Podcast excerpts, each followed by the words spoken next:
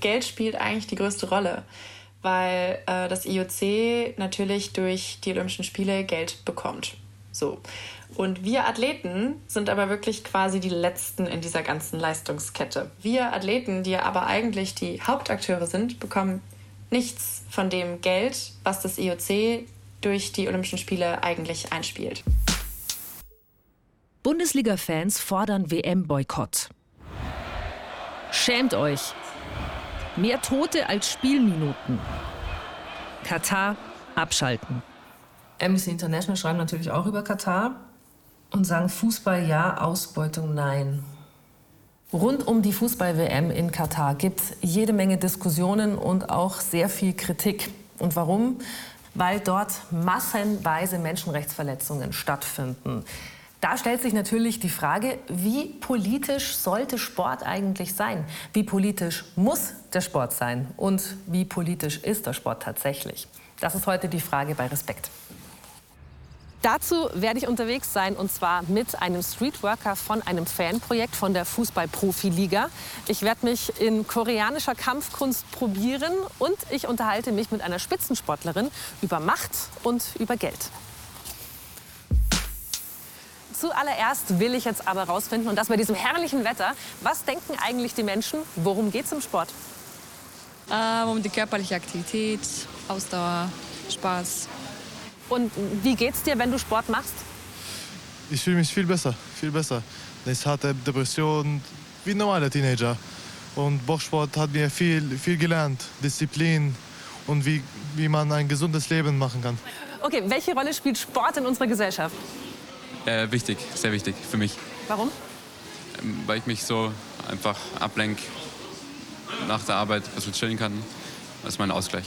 Für Glaubst du, dass man beim Sport auch was lernt, was über Sport hinausgeht? Ja, Teamgeist zum Beispiel. Also in äh, Team, äh, Teamsportarten, also Fußball oder so, lernt man auch Zusammenhalt äh, mit, mit seinen Teamkollegen sozusagen. Also Gemeinschaftssport finde ich schon wichtig, vor allem bei Kindern jetzt, damit sie ähm, sozial sich entwickeln können. Also gut, dann ist die Frage, was glaubt ihr, worum geht es im Spitzensport? Geht es da um? Ja, auf jeden Fall auch um Geld vor allem. Im Spitzensport geht es eigentlich nur ums Geld, leider. Geht alles um Macht und Geld, oder? Auch beim Sport, vor allem beim Sport. Vielen Fans ist ja vor allem auch die Zugehörigkeit wichtig. Ihr Sportverein ist ihr Zuhause. Doch da gibt es auch Schattenseiten. Massive Polizeipräsenz rund ums Stadion. Gewalt und Sachbeschädigungen.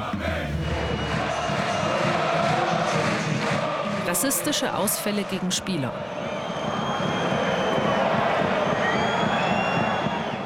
Wie geht man also um mit Fans, für die der Sport überhaupt nicht mehr im Vordergrund steht, die den Sport viel mehr als Bühne benutzen, um zu diskriminieren, sei es rassistisch, homophob, sexistisch, die gewaltbereit sind? Oder jetzt mal im Gegenteil. Wie kann man eigentlich eine Fankultur fördern, die genau das Gegenteil davon ist, die nicht diskriminiert, sondern die offen ist und tolerant?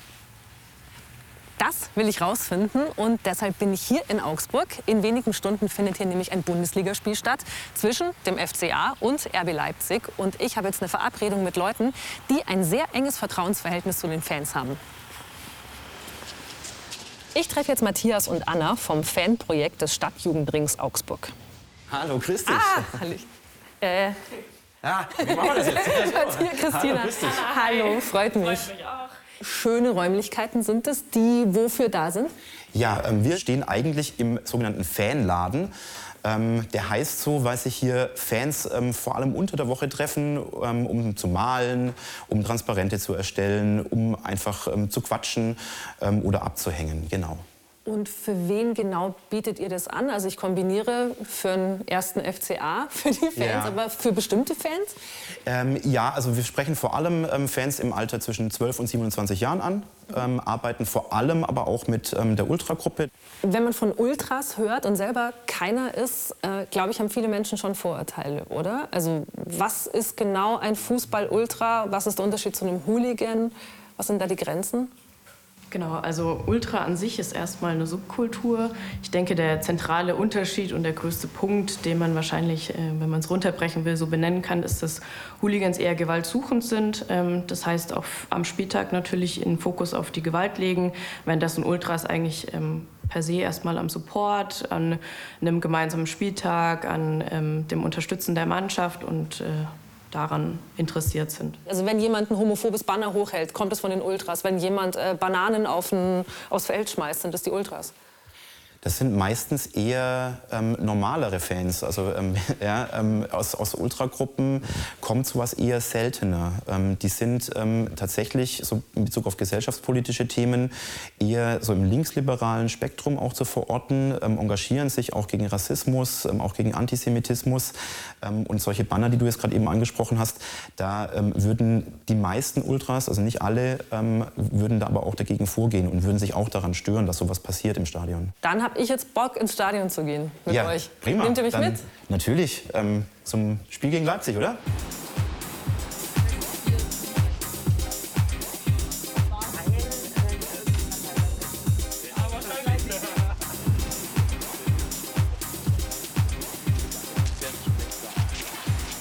Worauf kommt es dir bei deiner Arbeit im Kern an? Ein ganz, ganz großes Hauptaugenmerk liegt bei uns auf der Beziehungsarbeit. Ja, ähm, das heißt, ähm, wir, wir, müssen ja auch an Spieltagen ähm, in ganz kritischen Situationen eingreifen und ähm, die Leute müssen auf uns hören. Das heißt, ähm, sie müssen mir vertrauen, ähm, dass, dass ich in Situationen, wenn es zwischen Polizei und Fans Probleme gibt, die müssen dich kennen und in Situationen, wo sich alles hochschaukelt, da die müssen auch sich auf dich dann verlassen.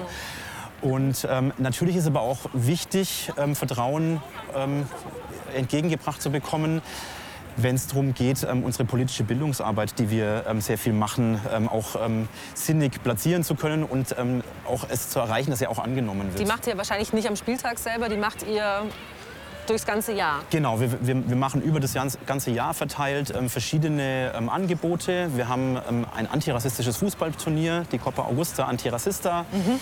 Ähm, in deren Rahmen wir immer wieder mal ähm, dann ähm, verschiedenste Veranstaltungen, Filmvorführungen, Vortragsveranstaltungen zu Themen rund um Antidiskriminierung, mhm. Antirassismus machen. Mhm. wir machen auch so alle zwei Jahre eine bisschen größere Gedenkstättenfahrt in ein ehemaliges Konzentrationslager. Ähm, und das sind, das sind so unsere, unsere Schwerpunkte unserer Arbeit. Also was machst du jetzt am Spieltag?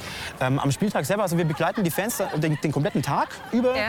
Und ähm, äh, das Vertrauen ist vor allem da wichtig, ähm, wo es zu Problemen kommt. Also wir, wir, wir mediieren zwischen ähm, Polizei und Fans. Also ähm, kommt schon auch mal vor, dass ähm, Fans Probleme mit der Polizei haben oder vielleicht auch untereinander. Ähm, da, in, in solchen Situationen vermitteln wir. Heißt, ihr geht dazwischen? Wir Oder ihr sprecht mit der Polizei? genau, also Ultras, Ultras sprechen grundsätzlich nicht mit der Polizei. Das, ah. das heißt, ähm, die Kommunikation mit der Polizei für die Ultras übernehmen wir. Ähm, und auch andersrum. Und wenn jetzt ein Ultra, den du kennst, da drin steht und sagen wir mal was Homophobes brüllt, mhm. da würdest du hingehen und sagen, Martin, Stefan, Mehmet, lasst es.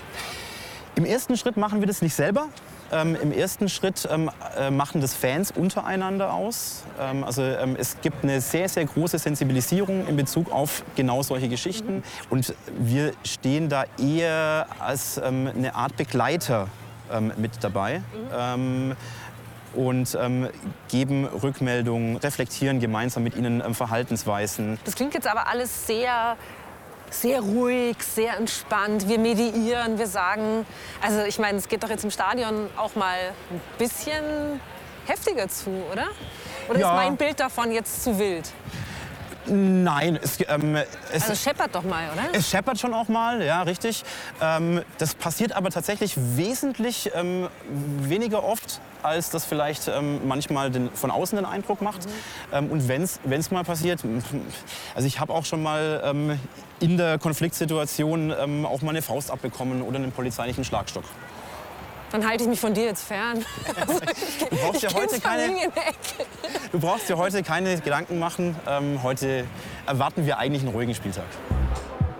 Kaum am Stadion trifft Matthias natürlich sofort Fans, die er kennt. Und um das Vertrauensverhältnis, von dem er mir erzählt hat, nicht zu gefährden, halten wir jetzt mal ein bisschen Abstand.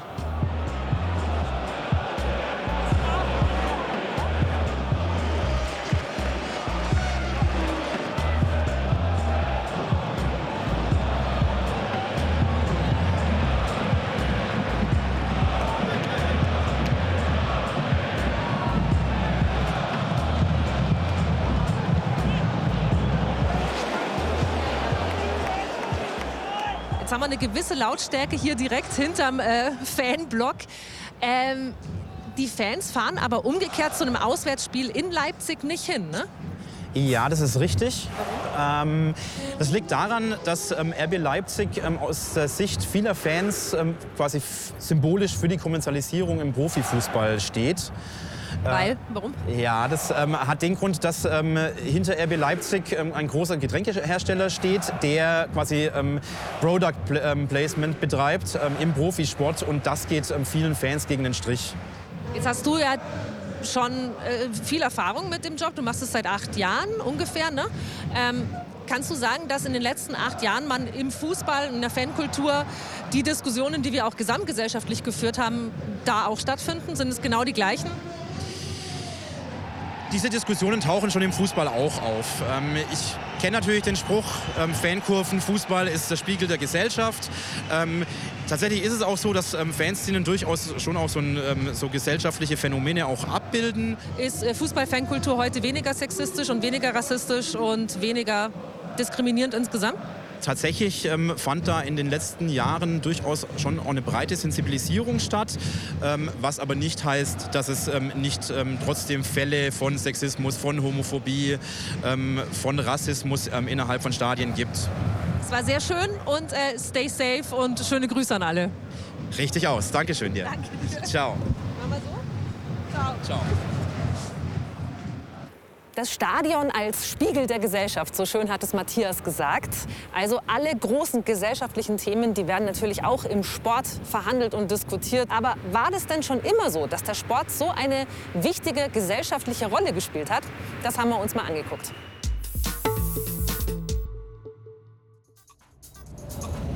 Die Idee, sich sportlich zu betätigen, gibt es schon länger. Der Begriff Sport dagegen ist erst im 18. Jahrhundert in England entstanden. Als Freizeitgestaltung adeliger und reicher Bürger in den Clubs und Colleges. Weniger Leibesübung als Konkurrenzkampf mit Wettbewerb und Rekorden. Ein Grund? Schon damals wurde viel Geld auf Sportler gewettet. Im Gebiet des späteren Deutschland begründete Friedrich Jahn Anfang des 19. Jahrhunderts das völkisch-nationale Turnen, eine Körper- und Bewegungskultur, die der Turnvater vor allem als militärische Ausbildung und Schule der nationalistischen Gesinnung ansah.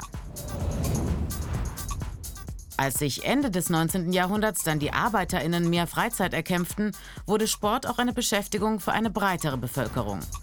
Neue Sportarten wie Volleyball oder Basketball kamen dazu. Andere erhielten ein genaues Regelwerk. Erfindungen wie das Fahrrad oder das Auto kamen ins Spiel. Wettkämpfe bis hin zu Weltmeisterschaften und 1896 die ersten Olympischen Spiele der Neuzeit in Athen. Die Popularität des Sports wurde zunehmend auch politisch genutzt.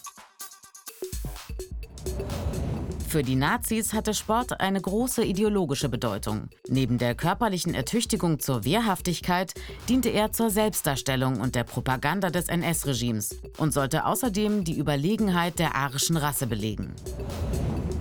Nach dem Zweiten Weltkrieg wurde Sport zu einem Massenphänomen und kommerzialisierte sich immer mehr.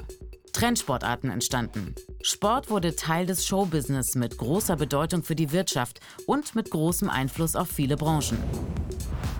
Sport ist auch heute nicht nur Freizeitgestaltung, sondern ein gigantischer Markt, der auch als politische Bühne genutzt wird und immer wieder weltweite Skandale produziert.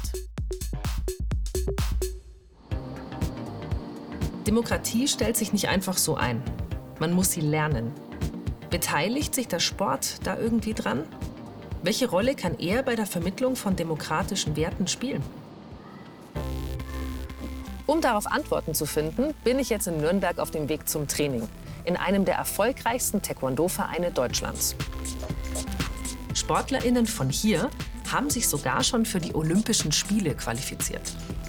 Mein Trainer heute. Hallo Öser. Öser Gülek. Ich sehe ihn schon. Hi. Hi, hallo. Hallo Christina. Hallo, wie geht's? Hi. Gut? Fit? Heute fit? Ja, aber aufgeregt. Bisschen Nein. aufgeregt? Ich habe alles organisiert für dich. No pain, no gain. Oh Gott, und die ganzen Pokale. Vertrau mir.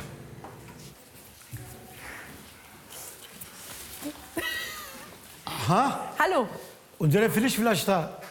Du musst Was muss ich machen? so, bleib so, bleib so stehen. Genau so. Chariot, Junge. Heutiger Trainingsplan lautet leicht aufwärmen, gemeinsam aufwärmen, gemeinsam Stretching und Pratze-Training. Und dann Weste-Training ganz am Schluss. Junge, gut. Zwei Reihe bitte. Vorne auf geht's. Die Familien der Kämpferinnen und Kämpfer, die hier trainieren, kommen aus über 40 verschiedenen Nationen. Egal welche Nationalität, Religion, Hautfarbe oder welches Geschlecht, hier trainieren alle zusammen.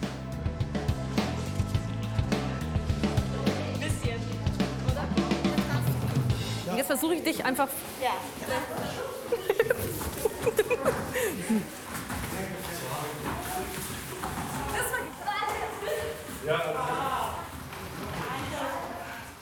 Gut, jetzt. Du, komm. Komm, komm, komm, komm, komm, komm, komm. Und Christina, sehr gut. Und lebst du noch? Ja. Sehr gut. Okay, einen wunderschönen Abend. Ciao. Ciao. Zehn? Alle da. Vielen Dank. Du warst gut. Ja, ich sehe Potenzial. warum, warum verbeugt man sich? Das ist ein Respekt. Respekt heißt, ich gehe vor dir runter, ich respektiere, heißt es. Und was würdest du sagen? Gut, Respekt habe ich jetzt schon verstanden, ist wichtig. Ich sehe auch ihr überall Respekt, Respekt und so weiter. Worum geht es im Taekwondo so allgemein? Taekwondo, wenn man so mit den drei Buchstaben, dann Ta-E heißt mhm.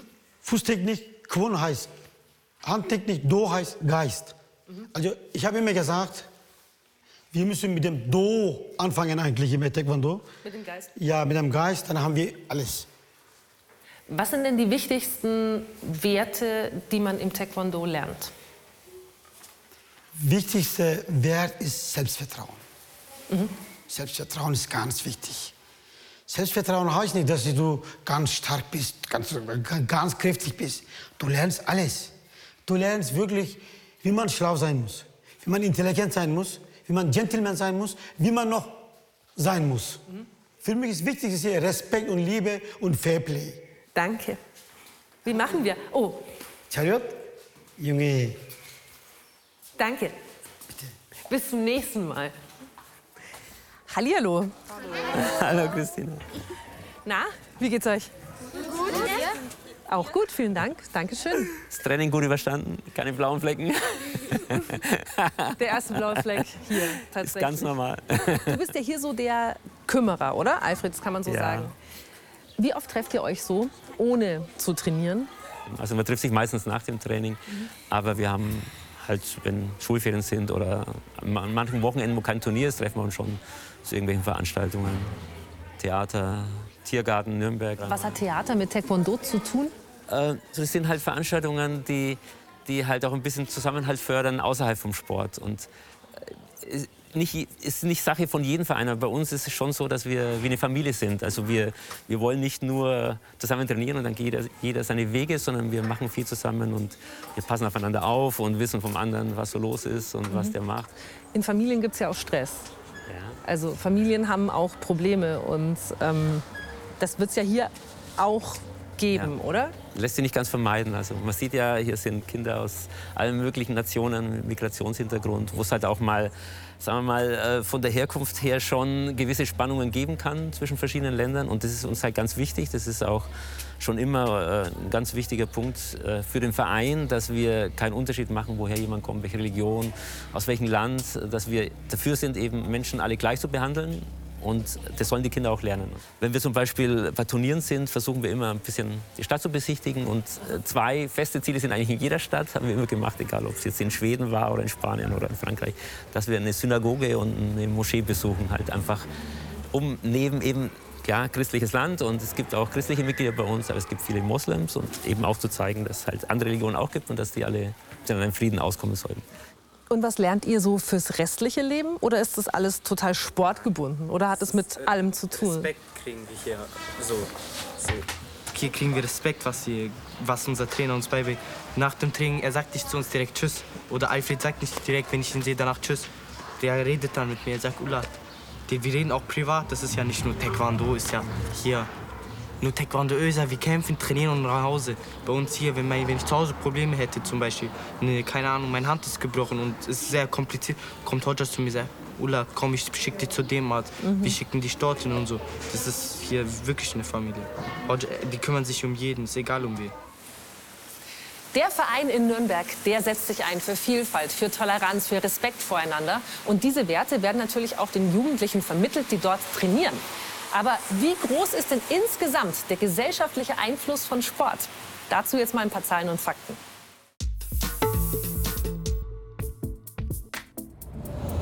In Deutschland gibt es mehr als 87.000 Sportvereine mit insgesamt über 23 Millionen Mitgliedern. Stand 2021.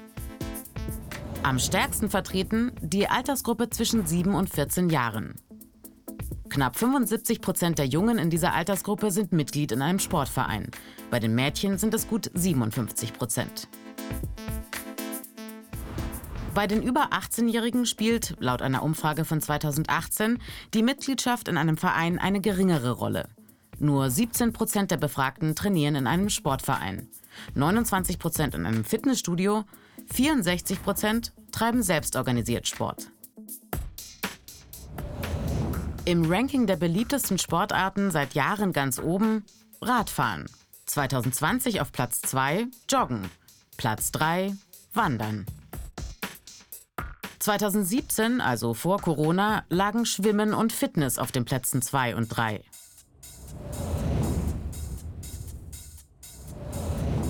Sport ist auch Unterhaltung.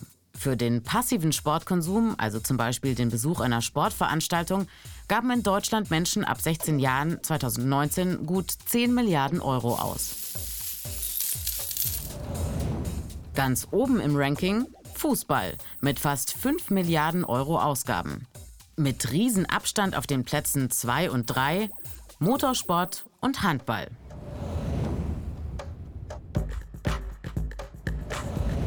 Sport ist eine Querschnittsbranche. Das heißt, er spielt in verschiedene Bereiche hinein. Von der Sportartikelindustrie über Sportstättenbau bis hin zum Tourismus. Mit immer größeren ökologischen Herausforderungen. Im Profisport ist vor allem Fußball ein gigantischer Wirtschaftsfaktor.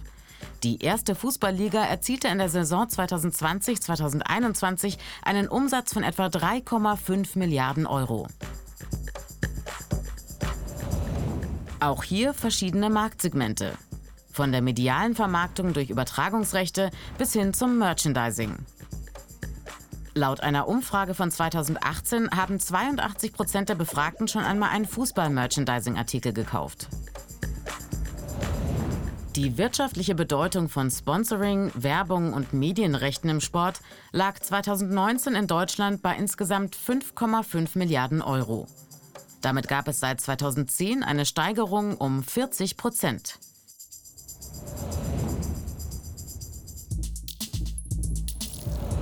Die Sportbegeisterung der Menschen nutzen Regierende gerne, um sich zu präsentieren.